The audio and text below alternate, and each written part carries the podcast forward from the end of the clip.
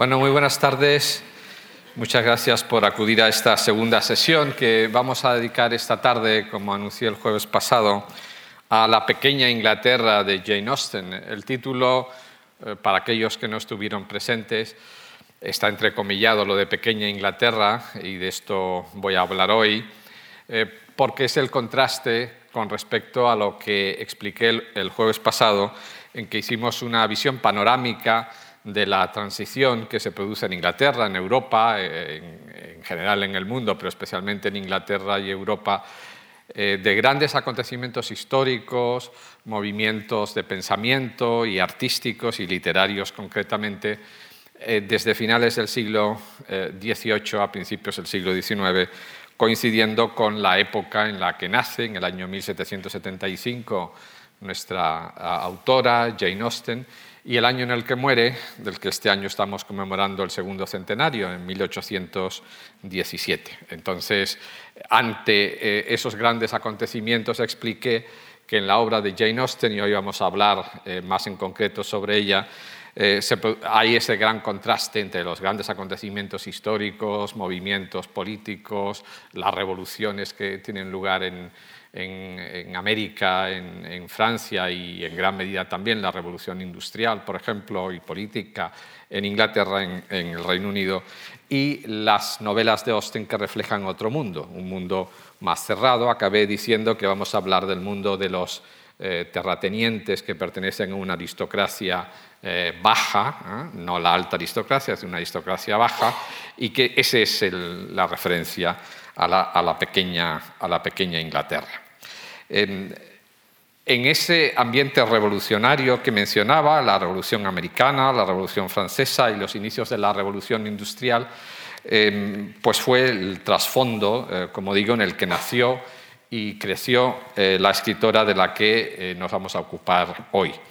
nació Jane Austen el 16 de diciembre de 1775 en un pueblecito eh, que se llama Steventon, es un pueblecito de un condado al sur eh, de, Inglaterra, el condado de, Hampshire, en el sureste de, Inglaterra. Hoy sigue siendo un pueblo pequeño, según el censo del año 2011, eh, tenía 207 habitantes, 207 vecinos, o sea que es un pueblecito bien pequeño. Y sigue en pie eh, su iglesia del siglo XII, que es la que, la que están viendo en, la pantalla, eh, cuyo párroco en, aquel momento en el que nace Jane Austen es el padre de nuestra autora, es eh, George Austen. tienen aquí un, retrato de George Austen, había nacido en el año 1731 y muere algunos años antes que Jane Austen, en 1805. Era un pastor anglicano eh, que atendía a los feligreses de este pueblo, de Steventon, y de otro pueblo cercano que se llama Dean. Ahora hablaré también de él. Em, este pueblo está eh, pues, relativamente cerca de la, la, ciudad principal más cercana, es Basingstoke, que está a 12 kilómetros al suroeste y dista pues, unos 77 kilómetros al sur de Londres. Lo digo para que se sitúen. Hay otras ciudades relativamente importantes en la zona, como son Reading, por ejemplo, eh, o, es un poco más al sur Southampton. Este es más o menos la geografía eh, en la que eh, se sitúa este escenario donde nace y crece Jane Austen. El padre, George Austen, procedía de una familia acomodada que se había dedicado en el pasado al comercio de lanas, si bien había ido a menos. Tanto él como sus dos hermanas eh, quedaron huérfanos eh, siendo niños y fueron criados por sus familiares. Consiguió una beca, entró a estudiar en Oxford, en uno de los colleges de Oxford, el St. John's College, y allí conoció a una joven eh, que se llamaba Cassandra Lee, eh, ocho años más joven que él, eh, con la que acabó casándose, era de una familia acomodada, tenía eh, cierto pedigrí y cierta fortuna. su padre era el rector de otro colegio, de otro college de Oxford, el All Souls College. para aquellos que hayan leído la, la obra de Javier Marías, recordarán que una de sus novelas es precisamente Todas las almas y que hace alusión al nombre de uno de los colegios de Oxford. Ese es, All Souls College, es el colegio Todas las Almas, donde se sitúa la, la acción principal de la novela de Marías. Bueno, entonces los, clérigos anglicanos, eh, como va a narrar nuestra novelista en muchas de sus novelas, recibían de los nobles terratenientes eh, unos nombramientos como párrocos para atender a la feligresía de la zona donde eh, tenían sus propiedades. Y eso se conocía con el nombre de beneficios, y el párroco era el beneficiado. ¿Esto qué significa? Pues que los pastores anglicanos que atendían a los feligreses de una propiedad determinada, eh, pues eh, tenían una relación de dependencia eh, con respecto a ese señor, al, propietario, al terrateniente. ¿no? Eran, eran, esos terratenientes eran los patronos o los patrones, si quieren decirlo con esta palabra, de los propios curas, ¿no? de los pastores anglicanos. Em, eh, esto aparece, y ya luego veremos alguna referencia en la propia obra de, la novelista. Al padre de, Jane Austen le tocó encargarse de esa parroquia de Steventon. Este es un dibujo de la época donde aparece la, casa principal de la parroquia donde eh, vivía él con su familia. Y no solamente este pueblecito de Steventon, como estaba diciendo, eh, sino también eh, de un pueblo cercano, Dean, que estaba a muy pocos kilómetros. Mm, el que se lo encargó era el, marido de una prima segunda suya, es importante porque luego lo mencionaré, que se llamaba Thomas Knight, eh, y que poseía no solamente el pueblo, sino muchas de las granjas que estaban alrededor. Bueno, con esa perspectiva de empleo, George Austen, que acababa de graduarse en Oxford, pues decidió casarse con Cassandra, que era la mujer de, sus sueños. Eh, eso ocurrió en abril de 1764 en la ciudad de Bath. Eh, ahí tienen la referencia y ahora voy a mencionar a la familia para que nos podamos situar. Eh, bueno, inmediatamente el mismo día en el que se casaron, en abril de 1764, como figura ahí, pues partieron hacia el condado de Hampshire y como esta casa que, acabamos de ver hace un momento ¿eh? estaba prácticamente en ruinas, ¿eh? no, pudieron alojarse ahí y se fueron a vivir al pueblecito cercano que está, eh, acababa de mencionar, ¿no? que es Dean, ¿no? que lo, tienen aquí la referencia, el nombre cómo se escribe, ¿no? Dean. ¿no? Y ahí estuvieron viviendo durante unos años y nacieron los tres primeros hijos de la familia. Estuvieron eh, viviendo hasta 1768, eh, ¿no? y pueden ver los nombres de los tres primeros hijos, James, George y Edward, ¿eh? que nacieron en Dean hasta el año 1768, como, digo. El, segundo de, los hijos, George, es el que nació con una tara física, parece, que era sordo-mudo, y también con, una discapacidad mental.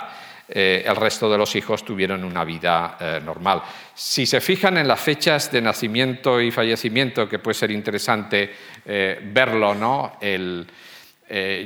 Prácticamente todos ellos, vamos, sin el prácticamente, todos ellos mueren antes que Jane Austen. ¿no? Jane Austen muere en 1817, como estaba diciendo, pero sus hermanos, ¿no? el, mayor muere dos años después, eh, sin embargo, hay otros, hasta este que era enfermo, discapacitado, como estaba diciendo, muere en el 38. Bueno, y hay alguno eh, que muere en 1865, Francis, ¿no? que, eh, como pueden ver, pues, con una edad muy, muy avanzada, ¿no? más de 90 años. El único que muere antes que ella es su padre, George Austen, que muere en el 5, porque su madre, Cassandra Lee, muere en 1827. Bueno, ya digo que en 1768, el, año en el que nace el tercer hermano, ya se traslada la familia a Steventon, porque esa, casa ¿no? que, veíamos antes, ¿no? que es esta de aquí, que era una casa cuyo origen eh, es del siglo XVI, se había restaurado en estos años y eso le permite a la familia eh, ya residir en la, en la, parroquia propiamente, en la casa parroquial. Y ahí nacen los, los cinco hijos siguientes de la familia, ¿no? de los ocho que, que tuvieron. tienen ahí los nombres, ¿no? es, como ven Henry en el 71, Cassandra en el 73, Francis en el 74, nuestra autora Jane en el 75 y Charles eh, cuatro años después, en el 79. Aunque Jane Austen fue la, penúltima de los hijos del matrimonio, fue la que murió más joven, como estaba diciendo, en el año 17, con apenas 41 años, porque eh, no, le, dio tiempo de cumplir los 42. Eh, murió, lo dije el otro día, el 18 de julio de 1817. Como digo, había nacido en diciembre del, 75. Em, todos sus hermanos, como digo, le sobrevivieron, así como su madre, y bueno, el, que tuvo vida más eh, extensa, y ahora hablaré de alguno de ellos, fue Francis, ¿no? que vivió pues 91 años. ¿no? Em, este no fue solo Francis el hermano eh, más longevo, sino que también, aquí tienen un retrato, ¿no? Eh, fue también el que destacó de una manera más notable por su vida social y, militar. Siguió la carrera naval, enrolándose muy joven, en abril de 1786, cuando apenas tenía 12 años, en la Royal Navy, ¿no? en, la, Armada. Eh, allí desempeñó acciones eh, de gran relevancia en luchando contra los franceses. Hablé de esto la, semana pasada, que los franceses intentaron incluso invadir Inglaterra en, aquel periodo. Entonces, eh, él, estuvo eh, con 18 años, por ejemplo, ya era teniente. En el año 1794 participó en la evacuación de las tropas británicas en Ostende, tras la ocupación que hizo Francia de los Países Bajos, bueno, como consecuencia de todo ello, ya digo que esto es en el año 94, del desarrollo de la Revolución Francesa, ¿no? del, 89 y sus hazañas en el mar le hicieron acreedor de toda una serie de promociones hasta el punto de que llegó a ser almirante, que no es poca cosa, y eh, recibir el tratamiento de Sir. O sea que fue eh, recibió el tratamiento de Sir ya muy cerca del final de su vida, en el año 1860, pero se le conoce como Sir, el almirante Sir Francis eh, Austen. ¿no? es solo em, eh, Francis el que tuvo una ilustre carrera, hay que hablar también de Charles, ¿no? que Charles Austen que es el hijo más pequeño, eh, cuatro años más joven que Jane, porque había nacido, ahí lo tienen, en 1779, alcanzó el grado de contraalmirante y sirvió también en las guerras eh, eh, de la Revolución Francesa, y oponiéndose a los franceses en ese momento y también después a las tropas napoleónicas. Si menciono a estos dos hermanos que tenían pues una gran cercanía a Jane Austen, primero porque Francis era un poquito mayor y luego el Charles era su hermano pequeño eh, y es evidente que había una relación muy cercana de, cariño entre ellos, eh, es porque mm, si tenemos en cuenta, y por eso he contado un poquito la, vida y quiénes eran y qué hicieron, eh, teniendo un almirante y un contraalmirante en casa, es verdad que no lo eran cuando Jane Austen era, estaba viva, ¿no? Pero eran eh, miembros de la, Royal Navy, de la, Armada Británica, y, participaron activamente en la defensa de Inglaterra frente a los franceses. En ese periodo Jane Austen lo vivió en casa eh, y necesariamente eh, tenía que tener un conocimiento directo, inmediato, de lo que estaba ocurriendo. Bueno, es decir, las hazañas navales de sus hermanos no le podían ser ajenas eh, en, absoluto.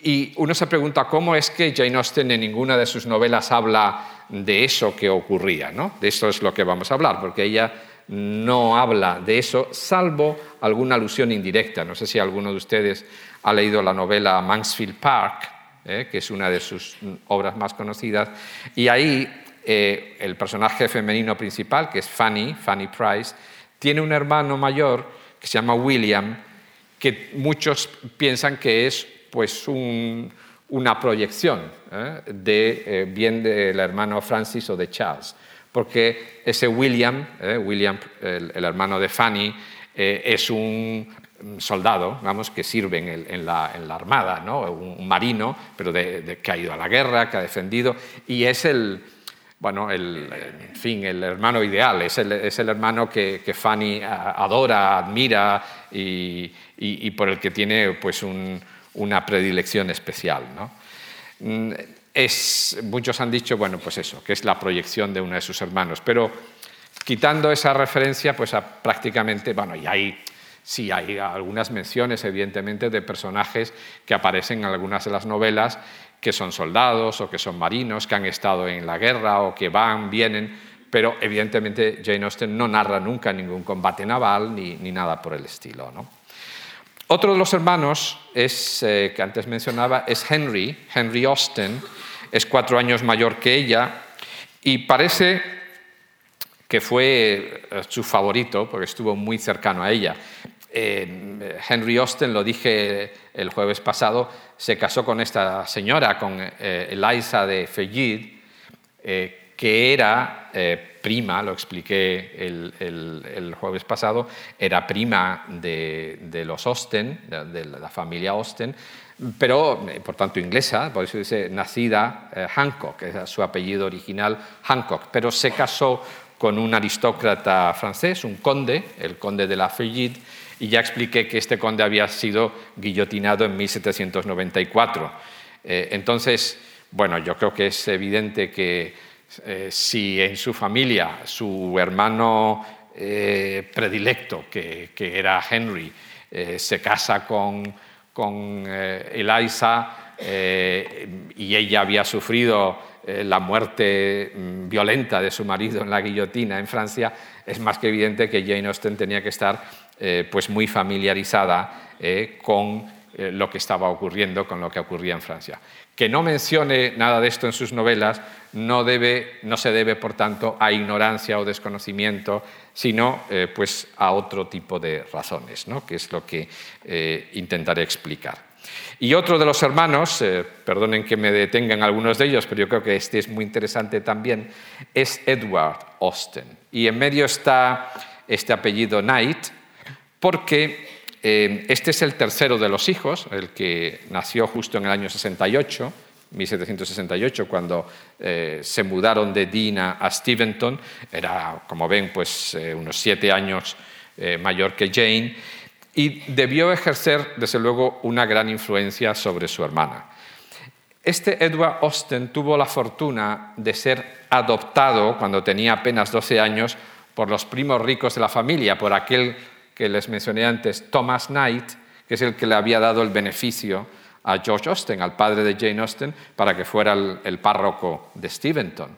Eh, era una familia que no tenían hijos y entonces, eh, como los Austen tenían ocho, eh, pues este niño, Edward Austen, cuando tenía 12 años, fue adoptado por los Knight. Por eso aparece entre paréntesis el nombre de Knight, porque se llamó Edward Knight aunque siendo Austin es Edward Austin, ¿no? pero eh, en muchos lugares aparece como Edward Knight porque recibió el, nombre de la familia que lo, que lo adoptaba. Eh, es importante porque estos Knight, como dijeran los terratenientes, o sea, tenían eh, pues muchas propiedades y em, eso permitió a Edward pues, recibir una educación muy esmerada, viajar por toda Europa, escribió diarios Diarios que han tardado en publicarse prácticamente dos siglos, ¿eh? porque los diarios de viaje de, Edward Austen se publicaron en Australia en el año 2004, es decir, que hasta la fecha no los, no los conocíamos. Bueno, estaban evidentemente en manuscrito. Bueno, pero ¿qué, ocurre? ¿Por qué lo menciono con relación a, a Jane Austen y a su vida? Porque en el año 1794, si Jane Austen tiene 19 años, pues eh, muere el protector de su hermano, o sea, Thomas Knight, el, rico, el gran hacendado, y eh, Edward hereda varias de las propiedades, incluyendo Steventon, que es la parroquia donde había nacido y donde estaban sus padres y sus hermanos, y eh, una mansión que se llama Chawton House, que es esta casa que ven aquí, en un pueblecito que se llama también Chawton, en el mismo condado, en Hampshire, o sea, a una distancia eh, muy, muy cercana de, de Steventon. Eh, House era una mansión de finales del siglo XVI, eh, donde vivía la familia Knight y que pasa a ser a partir de ese año, del año 94, eh, bueno, la casa de Edward, de Edward Austin. ¿no? Eh, la menciono porque hoy alberga una excelente biblioteca de más de 9.000 volúmenes, de la que sabemos que Jane Austen se benefició. Es decir, su hermano era el propietario de la casa y eh, en los libros que hay en la casa muy probablemente le permitieron muchas lecturas a Jane Austen. Eh, hoy además alberga un centro de estudios de escritoras del periodo 1600 a 1830 que está conectada a la Universidad de, Southampton. Y aquí, cada año, en Chawton House, se celebra la reunión anual de la Asociación Británica de Estudios sobre Jane Austen, ¿eh? de manera que los estudiosos, los especialistas en Jane Austen se reúnen aquí eh, anualmente pues, para conmemorar, para, hablar de la vida de, la autora. Además, en el propio pueblo de Chawton pasó, eh, luego hablaré un poquito de esto, los últimos ocho años de su vida Jane Austen en una casa grande del siglo XVII en el centro del pueblo, que hoy es el Museo Natal, casa eh, casa de Jane Austen. Perdón, he dicho Museo Natal, olviden lo de Natal, es Museo Casa de Jane Austen. Y, ahí hay eh, objetos eh, de su vida. pero el familiar más cercano de todos los que he mencionado, hay todavía uno que no he mencionado más que en la lista inicial, y esa es Cassandra, obviamente, de, ocho hermanos, de siete hermanos, ocho hijos, de siete hermanos, uno de ellos solo era chica, ¿no? que era Cassandra, eh, unos pocos años eh, mayor que, Jane Austen. Pues es evidente que su hermana mayor, mm, eh, bueno, dos años mayor, o sea, era su compañera de juegos, de estudios, nos podemos imaginar, de confidencias, crecieron juntas. Les he puesto esto porque no tenemos un retrato de Cassandra, no fue ni almirante ni nada de estas cosas, como comprenderán, y, no se conserva ningún retrato de Cassandra. Sin embargo, Cassandra dibujaba, y este es el retrato que les puse ya el día pasado, el jueves pasado, eh, es el retrato que Cassandra hizo de su hermana, de, Jane Austen. Bueno, em, a partir del, año en que nació Cassandra y durante más de 20 años, em, hasta 1796, su padre, eh, George Austen, comenzó a impartir eh, clases a, niños que acogía en su casa, en la parroquia, eh, tres o cuatro chicos que alojaba incluso en casa y bueno, era una forma de ganarse un poco más de dinero para mantener una familia numerosa como la que tenía de ocho hijos, aunque uno de ellos lo hubiera dado en adopción. De ese modo, em, Cassandra y Jane se aprovechan, digamos, de las enseñanzas de su propio padre a los, tres o cuatro eh, chicos a los que acogía en casa. Y reciben una educación eh, eh, que es igual, igual que la de los chicos. El otro día les hablaba de los derechos a la educación de la mujer, etc. bueno, mm, George Austen, el padre, practicó ese principio con sus dos hijas y les dio una educación idéntica, equivalente a la que daba a los varones. Em, desde luego, uno después de haber leído Sentido y Sensibilidad, o Orgullo y Prejuicio, o eh, pues, eh, Persuasión, o alguna de las novelas de Jane Austen, puede imaginarse fácilmente eh, bueno, que las hermanas Dashwood, de Sentido y Sensibilidad, o las hermanas em, Bennett, de Orgullo y Prejuicio, o las hermanas Elliot, de Persuasión, pues son en gran medida proyecciones más o menos cercanas de Cassandra y Jane. Em, bien, em, Cassandra y, Jane no viven exclusivamente en, en, el hogar familiar, porque cuando tiene, Cassandra tiene 10 años y Jane 8, digo que se llevaban solo dos años, sus padres las mandaron a, una casa en, Oxford que llevaba una señora, se llamaba Anne Colley, para que les diera una educación, además de la que ya recibían en casa, que las educara una señora y, recibieran una educación como señoritas. Entonces viven en Oxford durante un periodo, luego se trasladan a Southampton, allí caen enfermas, parece que por un ataque de tifus, eh, Jane está prácticamente a punto de morir, evidentemente vuelven a casa para, curarse, pero luego las mandan a un internado en el año 85, eh, dos años después, eh, es decir, que Jane tiene, pues eso, 10 años, 9 a 10 años, en 1785, y em, ahí em, reciben lecciones de una profesora francesa que adoraba el teatro, que tenía, sabemos, una pata de palo. Eh, y dicen pues, los, los, biógrafos, ese es el momento en el que Jane Austen se aficiona al teatro, y, luego lo, veremos, hace teatro luego en casa con, con su hermana y con sus hermanos, eh, y aprende francés, eh, previsiblemente en ese periodo, con la Madame la Tournelle se llamaba. ¿no? Em, y aprende, dado que era aficionada al teatro, esta señora eh, aprende también música y baile en ese periodo. Eh, esa estancia se prolonga solamente un año más, porque en diciembre de 1786, es decir, Jane Austen cumple en ese momento 11 años, eh, las dos hermanas vuelven a casa porque su padre no puede mantenerlas en el internado por problemas económicos, es decir, no puede permitirse el coste.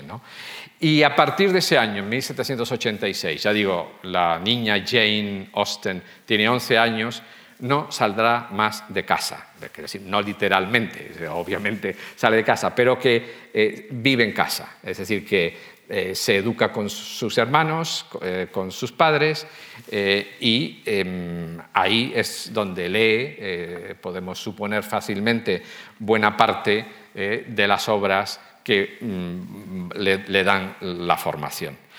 La biblioteca paterna es, evidentemente debía estar bien abastecida, por lo que he comentado de la personalidad del padre, ¿no? que es eh, una persona culta eh, y em, que, daba lecciones en casa, con lo cual eh, em, debemos suponer que las hermanas pasaban el, el, tiempo pues, leyendo las obras de la biblioteca familiar Después, cuando el hermano Charles consigue eh, House, la otra biblioteca, mm, también pasan gran parte del tiempo, además de en fin, las, labores eh, eh, probablemente domésticas de ayuda en casa, eh, haciendo obras de teatro y, Jane empieza a escribir siendo una niña de eso, de 11, 12 años, obras de teatro que luego representaba con, con su hermana Cassandra y con sus hermanos. Eh, eran sobre todo comedias, claro, eh, que los hermanos interpretaban eh, junto con algunos vecinos que invitaban a casa. Ese era el ambiente en el que se crió Jane Austen en esos años. Y la personalidad del padre, muchos autores la asocian a un personaje que es Sir Thomas Bertram en Mansfield Park. Es decir, los que hayan leído esta novela, Mansfield Park, recordarán esa personalidad. Es decir, es un hombre, eh, Thomas eh, eh, Bertrand es un hombre culto, mm, muy amable, que favoreció la educación de, sus hijas sin discriminarlas con respecto a los hijos varones. y este George Austen pues, les proporcionaba, por lo que sabemos, pues eso, los libros, instrumentos para, mm, materiales para escribir, pintar, y eso evidentemente debió favorecer la vocación de escritora de Jane Austen en su adolescencia y en su juventud. De hecho, al menos eh, desde ese año, desde que cumplió los 11 años, eh, en 1786, sabemos que componía poemas eh, y algunos relatos que entretenía a la familia. En los relatos como nos podemos imaginar, es una niña de 11, 12 años, pues predominaban los temas fantásticos mm, que carecen de verosimilitud por, fin, por la exageración en el retrato de los personajes o de las situaciones eh, que narra. Eh, y luego, mm, eh, más adelante en, su vida, la propia Jane Austen reunió eso que había escrito a partir de los 11 años en lo que ella llamó las copias en limpio, es decir, que eh, es, todo manuscrito, ¿no? pero es una colección de un conjunto de obras, son nada menos que 29 obras. ¿no? Eh, no están aquí todas descritas, pero es el periodo, como estaba diciendo, de 1787, con 12 años, a 1793. Ella lo denominó juvenilia, ¿no? o sea, escritos de juventud, pero es más que juventud, porque dijo que es una niña de 12 años. ¿no? Y bueno, en ese periodo hay, entre esas 29 obras hay las típicas de novela epistolar. Ya el otro día hablé de Richardson como la, fuente principal de influencia eh, y, y, son historias como esta de amor y amistad que el otro día también mencioné, que, bueno, la escribió, suponemos, entre el año 89 y el 90, es decir, con, 14 años, ¿eh? y es la que eh, daría lugar ¿eh? más adelante a sentido y sensibilidad. ¿no? Es el origen primero de sentido y sensibilidad. a partir de 1793 mm, es cuando verdaderamente ya empieza a escribir algo más eh, en serio. Aquí hay eh, bueno, una referencia a, en 1792 a Catherine o de Bauer, que es un preludio de lo que luego sería La Abadía de Northanger, que es una novela, luego hablaré de ella un poquito, que se publicó póstumamente en el 18, en, 1818, al año siguiente de morir eh, Jane Austen. Eh, otra es una adaptación eh, en teatro de una forma paródica de una gran novela de Richardson que mencioné el otro día, Sir Charles Grandison. Y entre el año 93 y el 95 Em, escribe em, esa novela, Lady Susan. ¿eh? Eh, es decir, tenía Jane Austen entre 18 y 19 años, y ahí em, eh, nos presenta una mujer que algunos han asociado con su prima, la condesa de Fayid, Eliza, que mencioné antes. Es una mujer fuerte, decidida, una suerte de depredadora sexual que se vale de todos sus encantos y la inteligencia para aprovecharse de todos, de los amantes, de los amigos, de la familia. Em, lo que evoca esta Lady Susan es el ambiente eh, un poco eh, atrevido, ¿no? típico de la comedia de la restauración inglesa, eh, donde hay pues algunas escenas un poco subidas de tono, no propiamente en la novela, sino la evocación en general mm, del personaje. Mm, estos pocos ejemplos que menciono, ya digo que son muy poquitos, de entre 29 obras que escribe. Mm, algunas son muy breves, ¿eh? apenas 8 o 10 páginas, otras son un poco más extensas. En general son esbozos, obras incompletas, eh, ejemplos, eh, si se quiere, del quehacer de una escritora en ciernes, ¿no? es decir, una niña a partir de los 12, 13 años y pues hasta los 19 eh, años eh, aproximadamente. Bueno, como decía el otro día, toda la obra de Jane Austen está disponible hoy en día. Es decir, estas obras incluso se han publicado, se, pueden, se pueden leer, a pesar de que no son más que algunas, como digo, fragmentos y que tienen escaso interés estético, muchas de ellas. Bueno, lo único que nos ponen de manifiesto es el interés y la evolución de un adolescente, ¿no? Y podemos ver cómo eh, se va fraguando eh, esa, esa, obra. ¿no? Y, ya lo que es también muy interesante es, eh, eso lo, he subrayado aquí, cuando hablo de teatro, obra de teatro paródica, o cuando hablo de novela epistolar de tono cínico y burlón, son rasgos que van a caracterizar la obra de Jane Austen. Si una de las cosas que la mantienen aún fresca y viva esas novelas, las grandes novelas de Jane Austen, es la ironía. Es, la ironía con la que trata las situaciones, con la que se ríe de una manera muy, eh, educada, si se quiere, ¿no? pero se ríe de, situaciones eh, em, que ella satiriza claramente, ¿no? de, situaciones, modales sociales, etc. ¿no? Bien, en lo que estaba diciendo antes de la abadía de Northanger, ¿no? Eh, eh, cuando escribe Catherine of the Bauer, la abadía de Northanger, es la obra final, eh, es otro ejemplo de una parodia de la novela gótica. Recordarán que el otro día mencioné este género. Es decir, son aquellas historias eh, eh, verdaderamente fantásticas, de ambiente, eh, bueno, con crímenes, con muchas escenas de horror, raptos, secuestros, violaciones, en fin, todo eso que hizo muy popular el género llamado gótico, de la novela gótica, en las últimas décadas del siglo XVIII, Jane Austen eh, lo narra en la abadía de Northanger, ya digo, eh, y previamente en estos eh, primeros esbozos, con un tono paródico, riéndose de esto. es, lo que hace que ahora que la leamos es una especie de lo mismo que hizo Cervantes en El Quijote con respecto a la novela de caballerías, si me permiten el, paralelismo. ¿no? Utilizando un género muy popular como la novela de caballerías, ella utilizó la novela gótica y eh, pues, eh, adaptó el personaje femenino, eh, Catherine Morland en ese caso, a ese ambiente. Bueno, em, la vida de las hermanas Cassandra y Jane, como estaba diciendo, pues pasó o,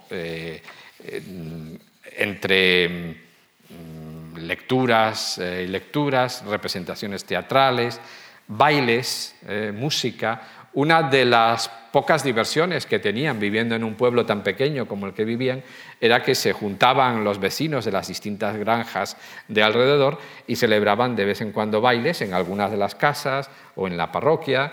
Eh, y ese era un lugar para socializar y era donde los jóvenes eh, hombres y mujeres se encontraban y empezaban a entablar relaciones y, consiguientemente, a enamorarse. ¿eh? Por esa época, recién cumplidos los 20 eh, años, justo entre diciembre de 1795, había nacido en diciembre del 75, y enero de 1796, Jane conoció a ese joven que ven en, en la pantalla, Tom Lefroy, que había nacido eh, en 1776, como, como, ven ahí, o sea que era eh, pues, un año más joven ¿eh? que, Jane Austen. Acababa de finalizar sus estudios universitarios y planeaba trasladarse a Londres para comenzar como abogado. Tiene ese apellido francés que ven, Lefroy, porque aunque era de origen irlandés su familia, el, origen inicial era, una familia francesa, hugonotes, que habían escapado eh, de Francia y se habían refugiado eh, en Irlanda. Em, según todos los indicios, lo poco que sabemos de las pocas cartas que se han conservado, se supone que escribió más de 3.000 cartas Jane Austen, pero en un periodo posterior, eh, aunque su hermana las guardaba, muchas de esas cartas fueron destruidas por Cassandra. Eh, o recortadas. Es decir, la hipótesis principal, se, conservan muy poquitas, alrededor de 200 cartas. La hipótesis principal es que Cassandra y la familia quería proteger la reputación de la autora, ya mm, pasados ya varios años de su muerte, porque posiblemente en las cartas pues hiciera confidencias, como es natural, son cartas que dirigía a los miembros de su familia y estos las destruyeron. Eh, Mm, en las cartas, eh, pues eh, podemos imaginarnos todo tipo de cosas, o sea, las cosas que le pasaban en aquel momento en el que la carta era el medio para la carta y el diario, ¿no? para, para poder expresar los sentimientos. El hecho de que desaparezcan las cartas es que no sabemos mm, mucho de lo que pensaba verdaderamente Jane Austen. Bueno, pero suponemos, ya digo, que se enamora de este joven, pero bueno, inmediatamente comprende que, eso no puede prosperar, porque ninguno de los dos tiene dinero. Jane Austen es la hija de un pobre párroco, ¿no? Eh, bien educada, pero sin dinero, claramente. ¿no?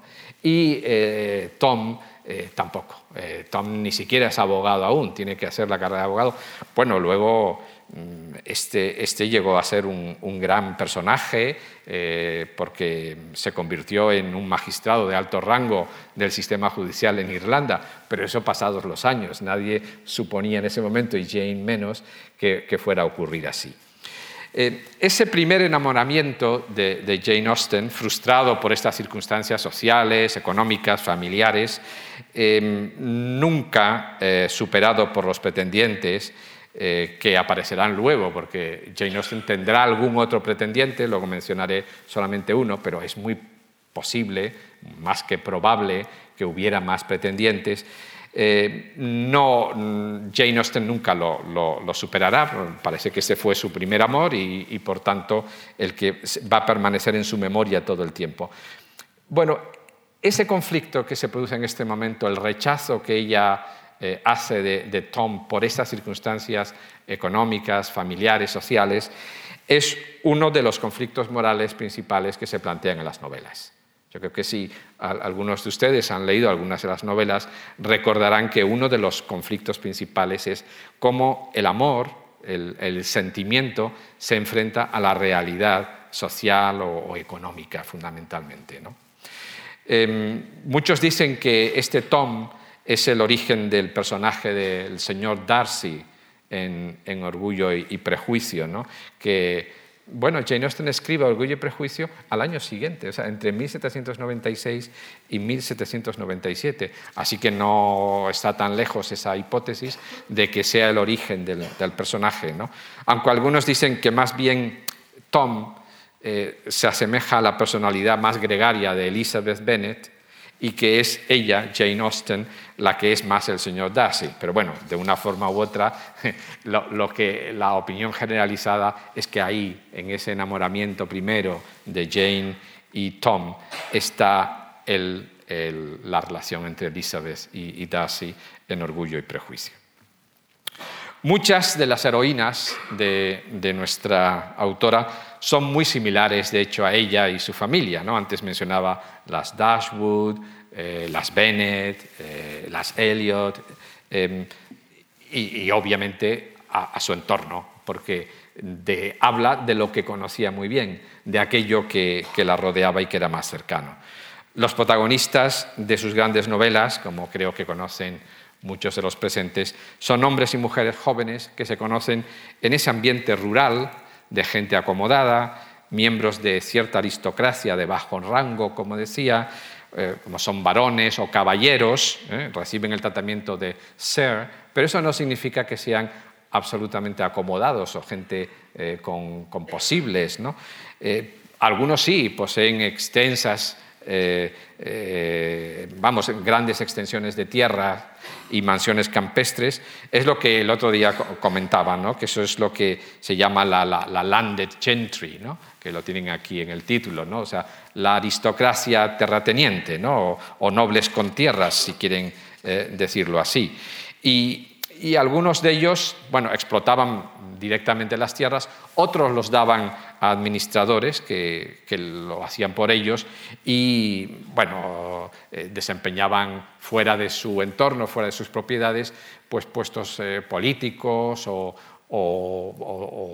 llevaban una vida en la ciudad, ¿no? en Londres o en otras ciudades, o eh, pertenecían a las Fuerzas Armadas, ¿no? como algunos de los hermanos de, Jane Austen.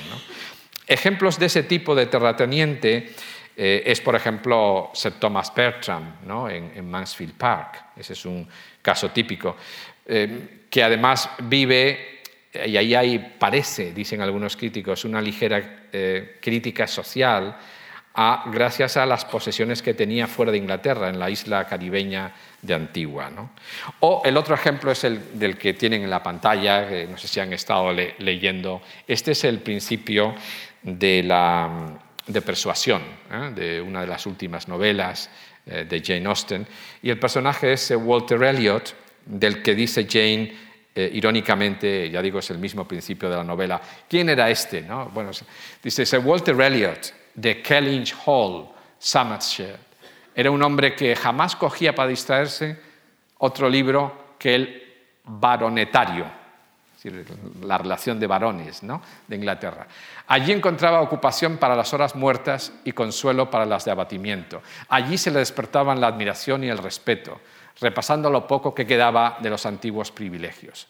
Allí cualquier mal humor derivado de problemas domésticos se le tornaba compasión o desdén de manera natural, ojeando el número casi interminable de títulos del último siglo. Y allí, cuando las demás páginas no le servían, podía leer su propia historia, con un interés que jamás le decaía.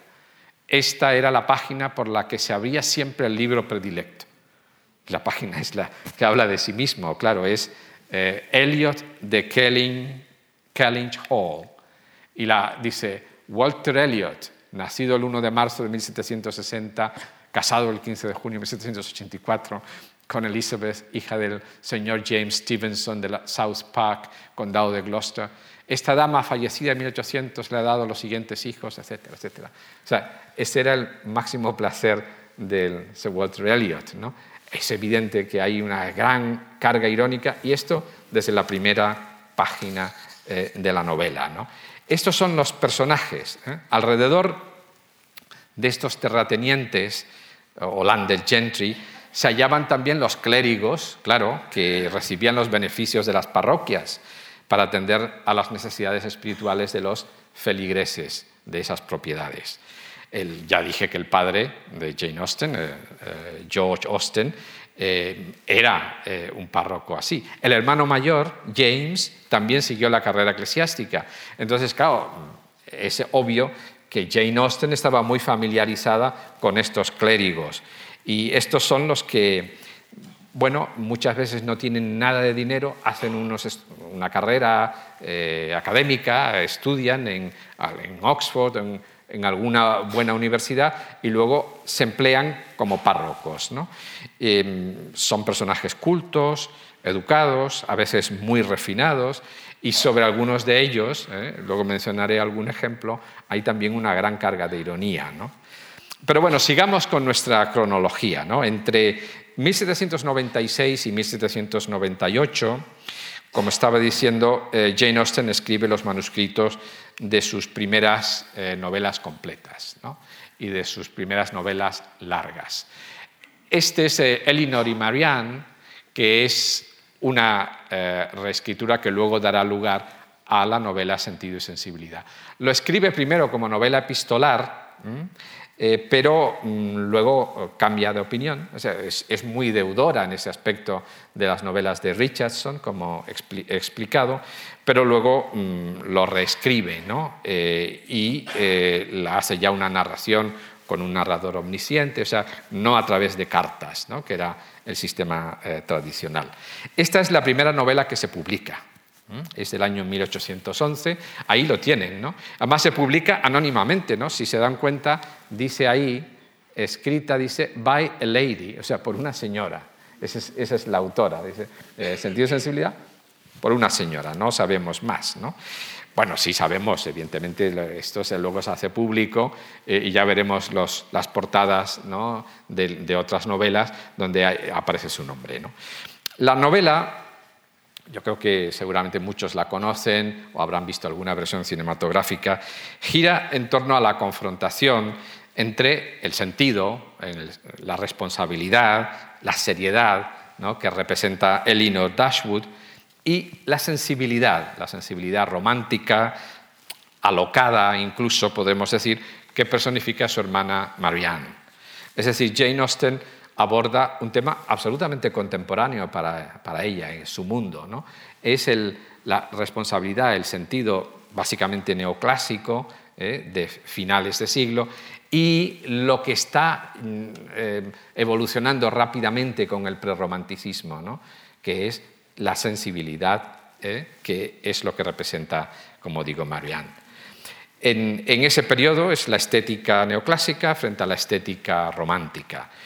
Y aunque lo cierto es que al final de la novela se apunta la idea de que Marianne se convierte, digamos, eh, al, sentido y a la responsabilidad familiar que representa a su hermana mayor, Elinor, la posición de, Jane Austen a lo largo de la novela no es tan clara, ¿no? y a veces es, titubeante. Yo creo que algunos lectores, lectoras, eh, estarán más de un lado que de otro, con lo cual eh, lo que quiero decir con ello es que la autora estaba presentando un dilema sin inclinarse de una manera eh, taxativa muy, muy determinada por uno u otro. Y por eso pues los lectores o las lectoras, algunos son muy partidarios de Elinor y otros de Marianne. ¿no? Esto dice eh, pues cosas buenas ¿no? Eh, que dice Jane Austen de ellas, de las dos en, la novela.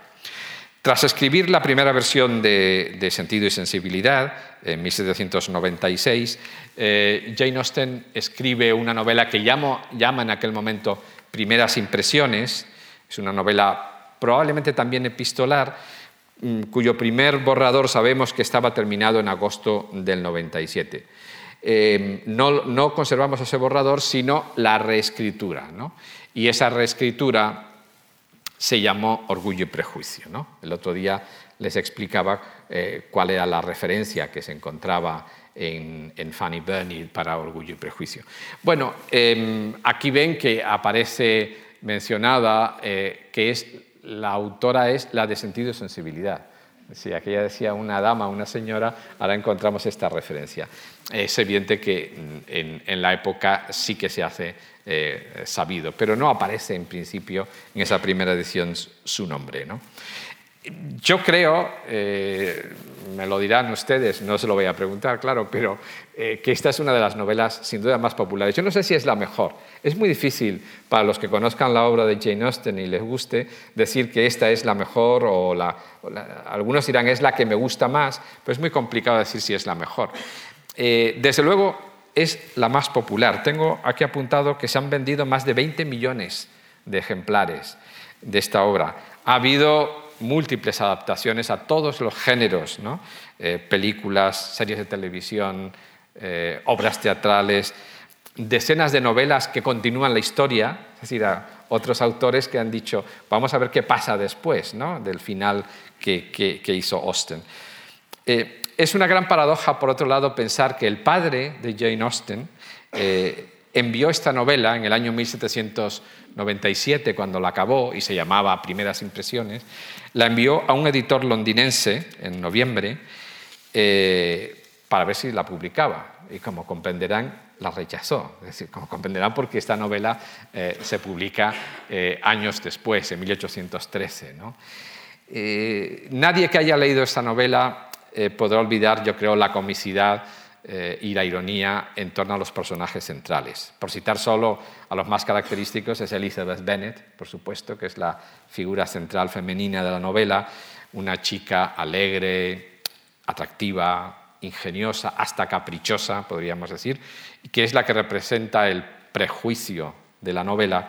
Y luego, evidentemente, el, señor Darcy, ¿no? que es el rico hacendado, es guapo, es alto, es inteligente, eh, pero es mucho más contenido, ¿no? es el, prototipo del decoro eh, y que em, algunos eh, dicen que es el orgullo de la novela, si es el prejuicio de ella y el orgullo de él. ¿no?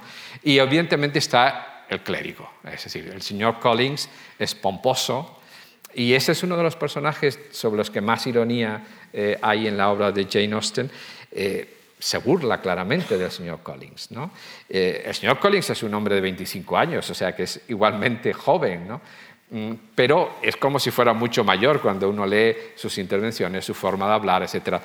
¿Qué es lo que busca el señor Collins? Pues lo que todos, eh, dinero, eh, mejorar su posición social, y por eso es, tan ridículo en, gran medida. ¿no? Tampoco podemos olvidar, entiendo, a los padres, ¿no? los, señores Bennett. ¿no? Em, pertenecen a la landed gentry esta, ¿no? a la aristocracia pero son, no tienen fortuna, no pueden dar una buena dote a sus hijas. El humor, el humor de, esta novela está lleno, como decía, pues, de ironía, de sarcasmo, mm, hay episodios burlescos que son deliciosos de, de leer. Y es evidentemente, esta es, yo creo que es una de las grandes eh, Em, eh, de los grandes logros ¿no? de, la, novelista. Yo creo que cualquiera que, haya leído la novela no puede olvidar el primer párrafo. Es como empezar en un lugar de la mancha, ¿no? es decir, que ese, ese primer párrafo dice, es una verdad mundialmente reconocida que un hombre soltero, poseedor de una gran fortuna, necesita una esposa. Sin embargo, poco se sabe de los sentimientos u opiniones de un hombre de tales condiciones cuando entra a formar parte de un vecindario. Esta verdad está tan arraigada en las mentes de algunas de las familias que lo rodean que algunas le consideran de su legítima propiedad y otras de la de sus hijas. Claro, es, es, una novela única en el sentido de representar las limitaciones del ser humano, de los sentimientos, a hacerlo con humor, con una vivacidad y un ánimo tan ligero que algunos lectores y críticos han comparado el placer de leerla con oír la música de Mozart, ¿no? y dicen algunos especialmente las bodas de Fígaro. ¿no? Es decir, que, eh, yo creo que es, eh, es, el talento de Jane Austen, ¿no? el que nos permite eh, que nos presente una confrontación seria entre los sentimientos y los planteamientos morales y sociales y al mismo tiempo lo haga con esa ligereza que la hace tan accesible. Bueno, tengo una cita que me voy a saltar para no aburrirles, pero era interesante. Es, sobre el, eh, es de un crítico norteamericano muy ilustre, pero voy a pasar eh, a, la siguiente novela. Bueno, antes hablaba de, Susan y de la abadía de Northanger. yo creo que esta, que es una obra que se publica, como digo, póstumamente en, el año 18, en 1818, Em, es una parodia, como antes narraba, de la novela gótica. Eh, es el ambiente ese fantástico, tenebroso, que triunfaba en las últimas décadas del XVIII y que antes les decía que es similar al juego que hace Cervantes eh, eh, parodiando la, la novela de caballerías. Aquí lo que nos encontramos es una joven de 17 años, diríamos una niña prácticamente, que es Catherine, Catherine Morland, es hija de un clérigo rural. Claro, en esto pues es como si fuera la propia Jane Austen en gran medida. Y como Jane Austen también lee mucho, muchísimo, pues es como Don Quijote, de tanto leer eh, y lee muchas novelas de estas, de aventuras y románticas, de, ambiente gótico, pues eh, bueno, eh, queda obnubilada y en unos días que pasa en una abadía, invitada por unos amigos, ella se imagina que es, prisionera ¿no? y que le pasan las cosas más fantásticas y más truculentas. Esta es la novela donde probablemente hay menos alusiones personales, ¿no? O al menos que sepamos. ¿no? Quizá esas fantasías pudo haberlas tenido Jane Austen o su hermana Cassandra de niñas, pero no lo sabemos, esto ya es mera especulación. Pero mm, es eh, típicamente una novela de, eso, de una adolescente, de una niña de 17 años, que se cree eh, una heroína de una novela fantástica. Eh, ahora lo hace con tal humor y tal sarcasmo que yo creo que es de, las em, novelas más entretenidas de la autora. Eh, bien, bueno,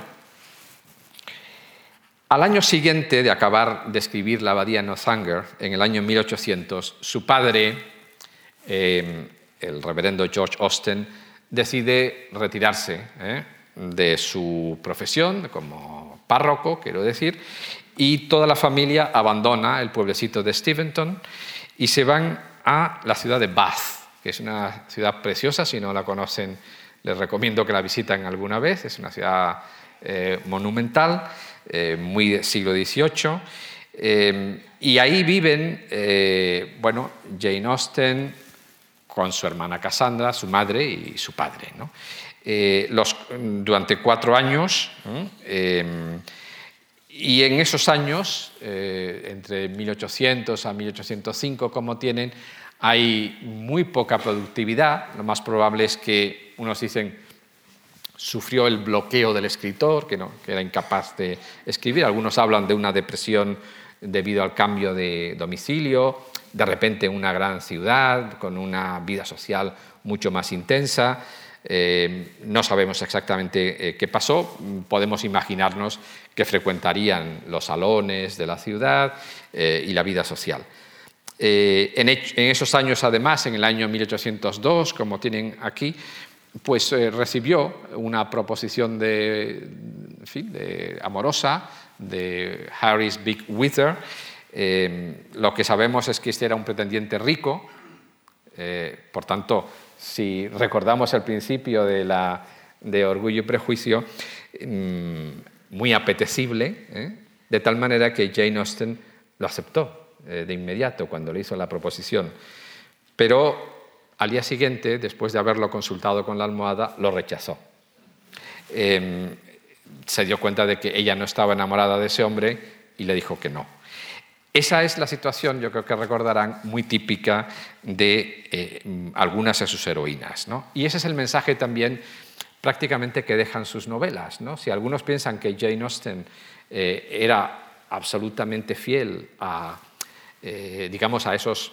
Mm, a esas costumbres sociales y a esos principios que se enuncian con esa ironía en orgullo y prejuicio, pues no es así. Es decir, porque yo creo que lo, que claramente defiende en todas sus novelas es que no debería haber, no debería existir el matrimonio por conveniencia, sino solo el, matrimonio por amor.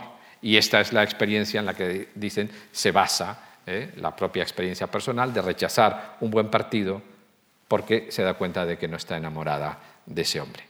Bueno, en enero de 1805 muere su padre, George Austen, y entonces las tres mujeres, madre y dos hijas, inician una eh, peregrinación por distintos lugares ¿no? y viven en un pueblecito de Sussex, en Worthing, en Southampton y recalan finalmente en Chawton House. ¿eh? ¿Se acuerdan de Chawton House?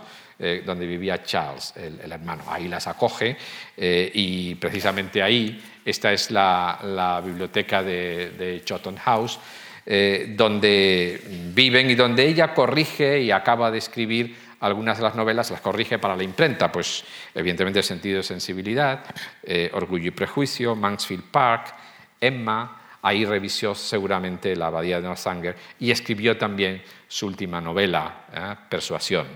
Eh, estas, La Abadía y Persuasión, se publican, como digo, en 1818. Em, la siguiente novela, por hacer un breve repaso de cada una de ellas, es Mansfield Park. Eh, ya verán que aquí aparece la, referencia a la autora de Sentido, Sensibilidad y Orgullo y Prejuicio.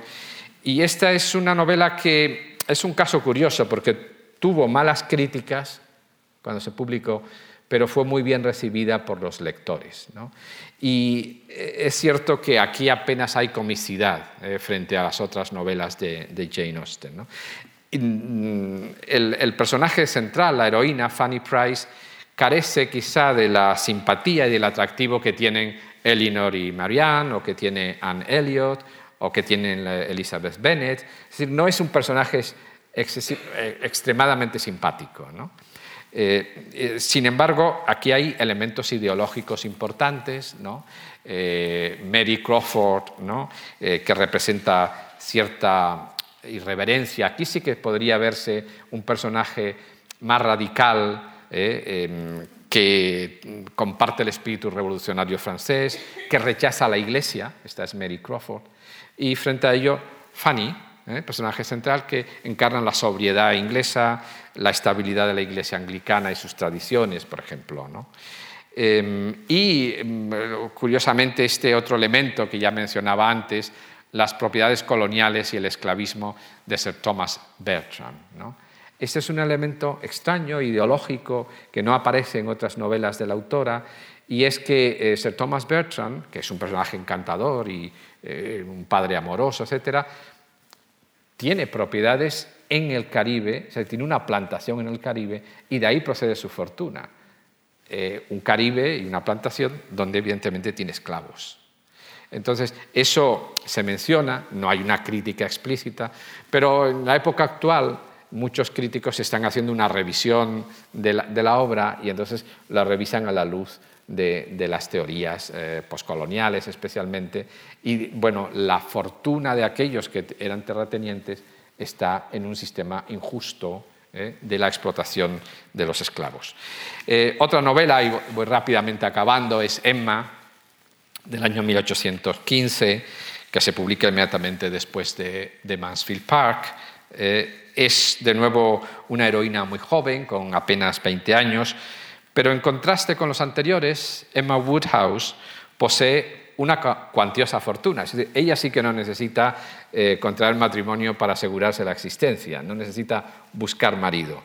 Es uno de los personajes pues, más independientes, más inteligentes, pero también más equivocados, eh, debido en gran manera a su suficiencia. Como se sabe inteligente y se sabe rica, eh, a veces peca ¿eh? de excesiva suficiencia. No fue su obra mejor recibida y se le criticó especialmente la falta de argumento, dicen algunos críticos, y los escasos incidentes en la historia. bueno, y luego, a lo largo del año 16, Jane Austen trabajó en lo que va a ser su última obra completa, que empezó llamándose The Eliots, los Eliots, ¿eh? y que eh, acabaría llamándose Persuasión. Esta es la última novela completa que escribió y que se publicó, ya digo, al año siguiente de su muerte. Eh, sabemos que el primer borrador estaba finalizado en julio del 16, pero a pesar de que entonces recuperó los derechos de la abadía de Northanger, se puso a revisar el manuscrito de la abadía de Northanger que lo había dado un editor, pero nunca lo había publicado. Y entonces en estos últimos, o sea, en, la segunda mitad del año 16 y a lo largo del año 17, los meses de, vida que tuvo, estuvo repasando esas obras. Bueno, Persuasión, eh, yo no sé si les gusta la novela, si la han leído, eh, a, mí es la obra que más me gusta, pero eso no significa nada, porque hay otras muy buenas. El personaje es una mujer un poquito mayor. Bueno, hoy 27 años es evidente, no es una edad para decir que es una persona mayor, pero considerando a las otras eh, heroínas de Jane Austen, Anne Elliot es más madura, ¿no? Eh, y es una mujer que se enfrenta a un gran dilema, ¿ah? que es el poder de la persuasión y de la responsabilidad. Es decir, aquí lo que se plantea, si recuerdan la novela, es el debate con el capitán Frederick Wentworth, ¿eh? Que es un hombre de mayor altura intelectual y moral, y con el que ella tuvo un romance muchos años antes. Y siguiendo los consejos de otra mujer, eh, una mujer mayor, eh, Anne lo dejó y ahora de repente vuelve a reencontrarse con el capitán Wentworth y se eh, plantea ¿eh? Eh, el, en fin, el, problema, el dilema moral de la responsabilidad y de lo que hizo en un momento determinado. es una novela que tiene una gran hondura psicológica, sobre todo en el personaje de, de Anne Elliot, ¿no?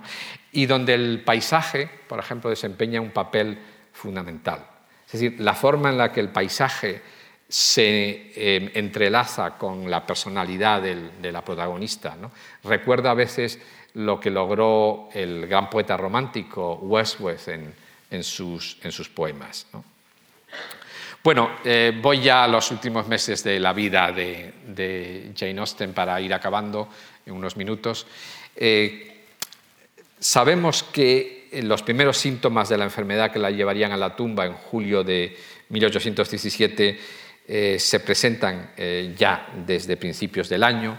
¿Cuáles fueron? Pues ahí lo tienen, una gran debilidad física, dificultades para caminar y leer, le dolían los ojos, tenía mucho dolor, a veces fiebre, y la, la piel de la cara ¿no? cambiaba de color, de, la pigmentación de la cara cambiaba de color, era más oscura a veces. ¿no? Eh, ella lo atribuía al reuma y la bilis. Bueno, eso es un argumento típico de la época, es decir, cuando tampoco se conocía mucho de las enfermedades. Empieza a escribir una novela que se llama The Brothers. Mm, esta novela está sin acabar, solo escribió los 12 primeros capítulos y se vino a publicar pues, en el siglo XX, como ven, en 1925, con el título Sanditon. Em, cada vez se encuentra peor, eh, los dolores son más fuertes, la incapacitan incluso para caminar, ya no puede escribir. Y en marzo eh, los hermanos, Cassandra y Henry, la trasladan aquí, a, una, a, la ciudad de Winchester, para que la puedan tratar los médicos, ¿no? Eh, sacarla de Chawton House, que al fin y al cabo era una casa cómoda, pero vivía en el campo, vivía lejos de donde podía tener tratamiento. La trasladan en mayo y muere en el mes de julio en esa ciudad. Es enterrada en la catedral de Winchester, que es una catedral magnífica, y ahí reposan todavía los restos de, Jane Austen. ¿De qué murió? Con 41 años. Bueno, es muy complicado contestar a eso. Eh, evidentemente no, no se le hizo autopsia y no sabemos exactamente de qué murió. En los años 60 del siglo pasado, del siglo XX, se diagnosticó la enfermedad que padecía como la enfermedad de Addison, que es un tipo raro de, trastorno endocrino que afecta a una glándula, la glándula adrenal, y que impide la producción de suficientes hormonas esteroides. Pero otros hablan del linfoma de Hodgkin, que es un tipo de, cáncer muy agresivo, otros hablan de lupus, otros hablan de una enfermedad, bueno, de la tuberculosis, ¿no? Esas son las principales hipótesis, ¿eh? Eh, hasta que eh, alguien, hace relativamente pocos años, habló de envenenamiento por arsénico. Es una escritora de novela policíaca, novela negra, Lindsay Ashford, que escribió una novela titulada La misteriosa muerte de Miss Austen. esta escritora cree que los síntomas estos que se describen de la enfermedad eh, eh, eh, son debido a un envenenamiento por arsénico. Y en cuanto al envenenamiento, claro, la primera pregunta es, ¿es que alguien la asesinó? O eso parece bastante improbable, nada es descartable naturalmente, pero parece bastante improbable. Y otros se, se inclinan más por pensar que se debió a una ingesta excesiva de arsénico en algún medicamento. Como tenía esos dolores, etc., es muy probable ¿eh? que el arsénico, que era un elemento nada inusual en la época para curar los dolores de reuma, eh, se le administrara en una dosis o ella lo tomara en una dosis muy superior y fuera la causante de la enfermedad. Según Lindsay eh, Ashford, esta novelista, en 1948 se realizaron unos análisis de un mechón de pelo que se conservaba y se supone que era de Jane Austen, y dio positivo a la presencia de arsénico. Pero esos análisis no se han vuelto a repetir. Y por otro lado, lo que sabemos es que el arsénico era muy habitual en otros, eh, en la época, en muchos productos, en el agua del pozo, en comidas crudas, en tintes para la ropa, en los polvos de maquillaje, en las velas y evidentemente en las medicinas. Entonces, pues es eh, muy posible que por cualquiera de esos eh, medios eh, se tuviera una ingesta superior a la razonable de arsénico y ese muriera. Bueno, hace muy pocos meses, en marzo de, este año, de 2017, se ha vuelto a plantear la hipótesis de que mm, Jane Austen murió por arsénico y eh, eso se debe a que se piensa que sufría cataratas. Y una persona tan joven, con 41 años, sufriendo cataratas, eh, se dice que una de las razones principales es el arsénico, que provoca cataratas en una edad muy joven. Una de las hipótesis, ¿por qué se habla de esto? Bueno, por esto, porque se han encontrado eh, tres mm, gafas, que son las que tienen en la pantalla, ahora se conservan en el Museo Británico. Eh, y curiosamente, las gafas, es muy difícil saber si las usaba Jane Austen o no, pero estaban entre sus cosas, en las cosas que había en su casa. Entonces, se supone que son las gafas, las tres son de Jane Austen, pero tienen distinta graduación. Entonces, algunas tienen una graduación que hacen sospechar, y como una de las eh, de los síntomas de la enfermedad era que tenía grandes dificultades para leer y para ver, eh, que se haya eh, producido eh, un problema de visión debido a la ingesta de arsénico. Esto viene a reforzar, ya digo, la hipótesis de que haya muerto por una dosis excesiva de, arsénico.